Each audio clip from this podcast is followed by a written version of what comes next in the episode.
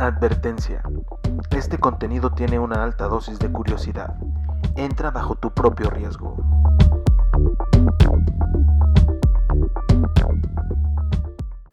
Hola Internet, bienvenido a Futuro Posible, mi nombre es César Gaitán y en esta ocasión vamos a platicar sobre la librería sin censura, un proyecto de Reporteros sin Fronteras quienes crearon una biblioteca digital que contiene artículos y reportajes que han sido censurados en diversas partes del mundo, entre ellos México, pero este, esta biblioteca está alojada nada más y nada menos que en Minecraft, este videojuego súper popular que de manera particular llama la atención que está enfocado en un público eh, joven, ¿no? Es un proyecto súper interesante y bueno, comencemos.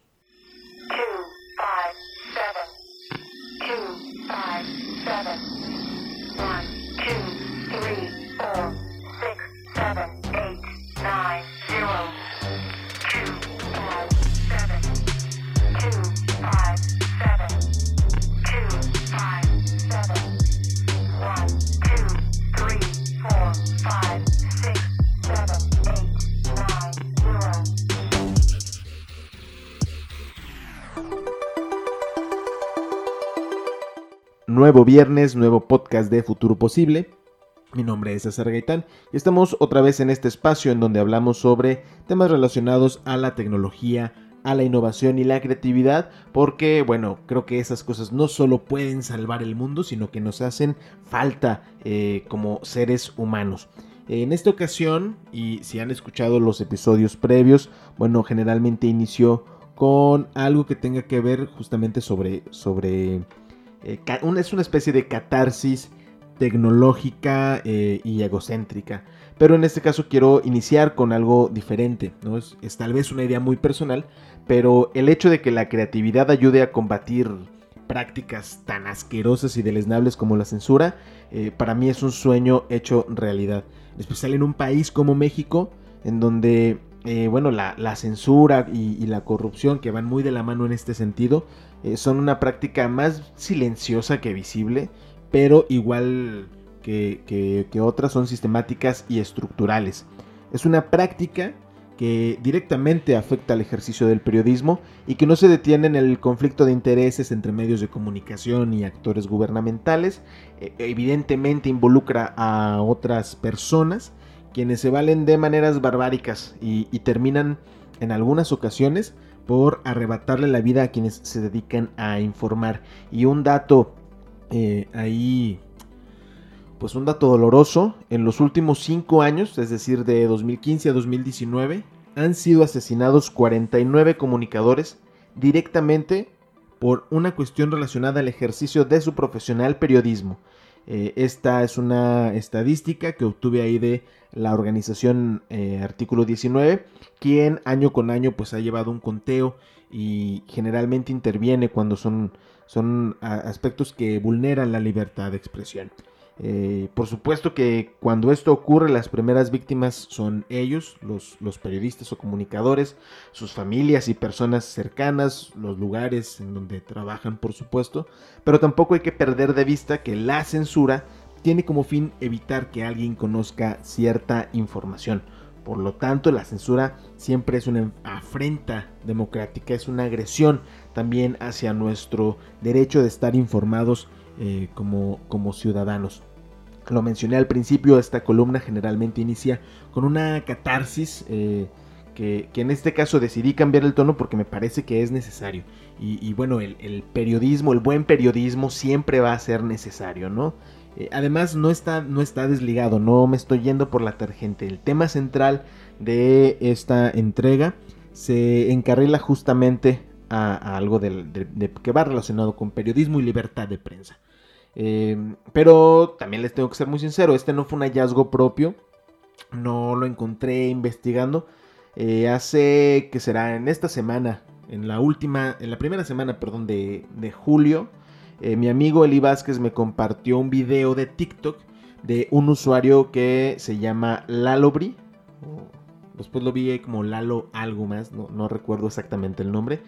Quien hablaba sobre una cosa llamada The Uncensored Library. Ahí mi mal inglés intentó decir la librería sin censura.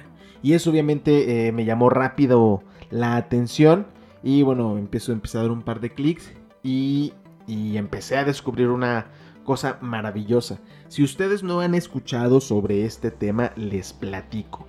Se trata de una iniciativa de la ONG Reporteros Sin Fronteras, quienes trabajaron con una empresa de tecnología llamada Blogworks eh, para rescatar artículos y reportajes que fueron censurados en diversos países y permitir que estos se den a conocer de forma libre y gratuita. De ahí obviamente el nombre de, la librería eh, sin censura.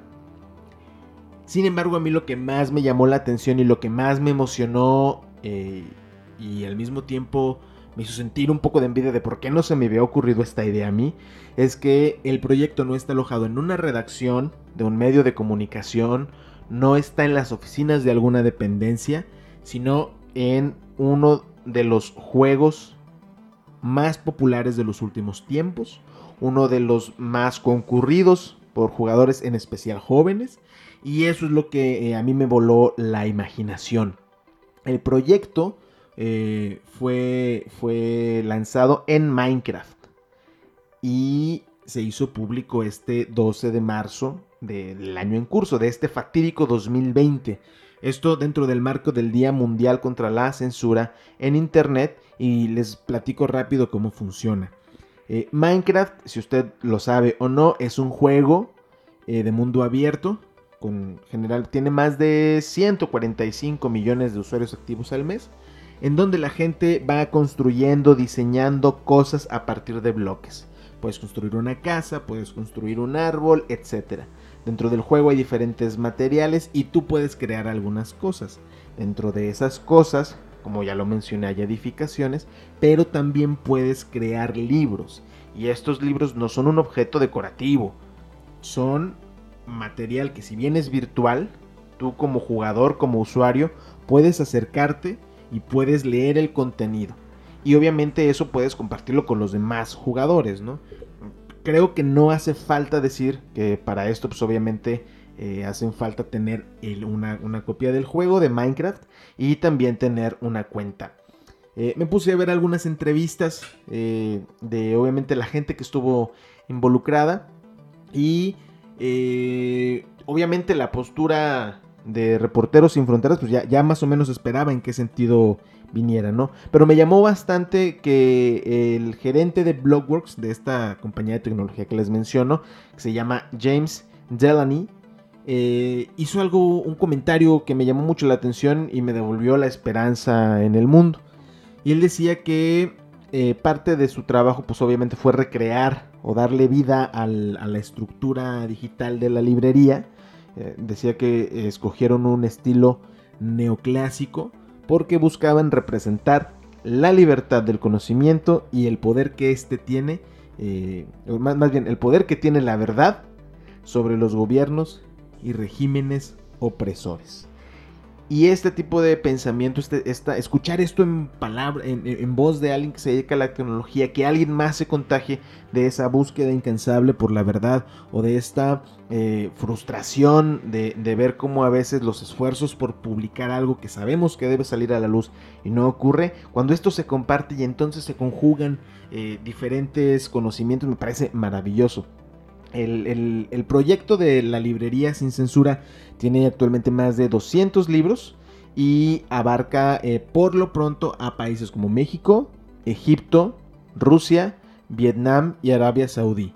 Al día de hoy son los que están disponibles. Eh, ellos comentaron que eventualmente se irán agregando eh, conforme pase el tiempo, no solo más países, sino más trabajos.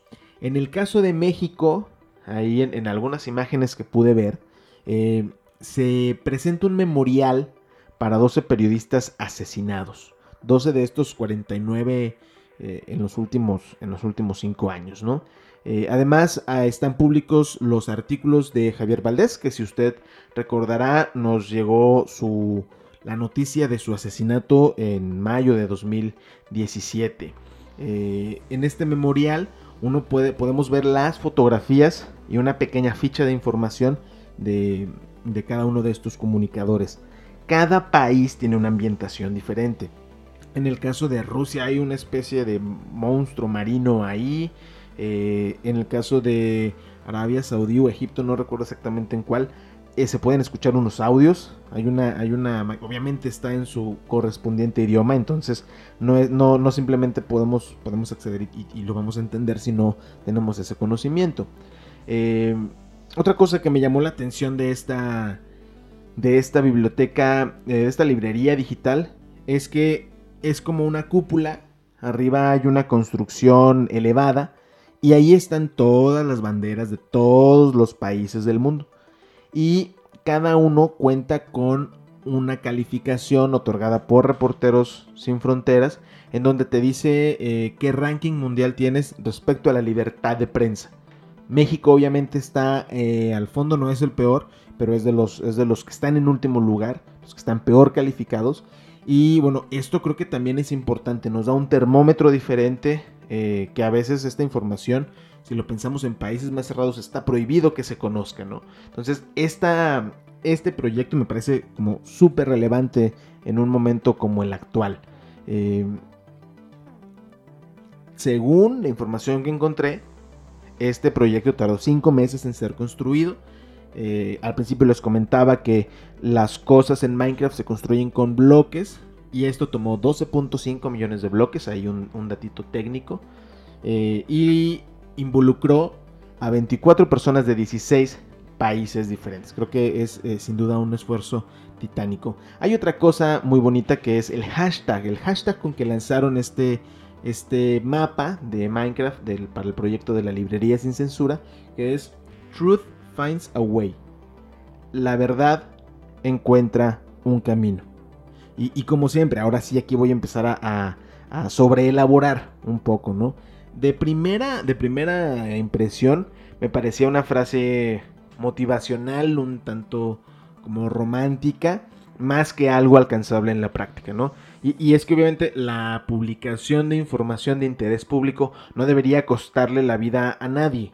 Esa no debería ser la manera o el camino que encuentre eh, la verdad. Eh, la, muerte de los periodistas jamás deberá ser aceptada como el precio de verdad para, para, acceder a algún tipo de información. Sin embargo, este proyecto nos demuestra que efectivamente donde menos lo pensamos, de pronto brota una semilla que trae esperanza. Sin embargo, este proyecto nos demuestra que donde menos lo pensamos y cuando menos lo esperamos, surge una semilla que nos da esperanza una semilla que nos hace creer que eh, podemos, a, veces eh, este, tipo de leyes en países muy cerrados obviamente impiden un, libre ejercicio del periodismo y de las cosas que la ciudadanía debería saber y me parece súper bueno que esto esté ocurriendo. Eh, además, al pensar en las edades de los jugadores, me parece magnífico que este tipo de innovaciones se pongan al alcance de una audiencia joven. Sobre todo en un ambiente donde ellos se sienten libres de explorar, es su territorio, ¿no? El, juego generalmente se asocia con niños pequeños, con... que, serán como, según recuerdo, eh, las edades sugeridas para juegos son después de los 8 años. Pero la media en este caso es de 24 años para los jugadores. Y es justo ahí donde me parece que es más importante hacer todo el énfasis necesario para que la gente de empecemos a formar este pensamiento crítico, este, eh, esta inquietud por preguntar, por no, quedamos, por no quedarnos conformes con lo que se nos da, ¿no? Eh, y, eso es vital en este momento. Yo no sé si tú que escuchas eh, esto estás de acuerdo, ¿no? Pero la cantidad tan abrumadora de las fake news, que aparte de decir tontería y media, son un montón eh, después te quedas en, bueno, ¿y, y cuál de todo eso, a, qué de todo eso le puedo hacer caso, no? O, cómo empiezo a formar mi criterio si todo lo que me dicen son mentiras. Bueno, este de verdad me parece un, proyecto muy, muy bonito, en la manera más romántica que lo puedo decir, pero también muy útil y congruente. Me parece que hay una coyuntura que aprovecharon bastante bien ahí. Eh, la verdad, a mí siempre me va a dar gusto encontrar proyectos que al mismo tiempo alcanzan un punto que rompe los paradigmas, se sienten eh, como una idea tan maravillosa e inalcanzable y también tienen esta aura de familiaridad y sencillez que te engaña a pensar que se te pudo haber ocurrido a ti o que llevas años pensando esto. Y al menos eso fue lo que me ocurrió a mí y como les digo, la cabeza, ¡pum!, mind blow. Y, entonces eh, se convirtió en una cosa que sentí que tenía que compartir. Esto creo que también nos ayuda a quitar este mito de que los videojuegos son una pérdida de tiempo y que son solo entretenimiento. Hay algunos que sí, pero recordemos que detrás de, detrás de ellos hay mucho trabajo, hay mucha profesionalidad en, quienes están trabajando en este ámbito y en este caso nos demuestra que no, no se trata solo de pasar tiempo de ocio, no se trata solo de desconectarse de la realidad. Aquí estamos hablando de un proyecto que nos enseña que la censura no debería ser impuesta solo por conveniencias de quienes están en el gobierno. Y yo me quedaría de todo esto con, el hashtag que comentamos hace ratito. La verdad siempre encontrará un camino. Esto fue Futuro Posible, al menos la entrega de esta semana, eh, hoy 3 de julio. Y eh, bueno, estaremos ahí la siguiente semana con otro tema. No se olviden de compartir. Eh, todavía no estamos difundiendo estos, no sé cuándo lo escuchen, pero estamos primero generando un poco más de, de material. Y bueno, recuerden que estamos por las canales y todas las plataformas de Vanguardia MX. Yo soy César Gaitán y nos vemos a la próxima internet.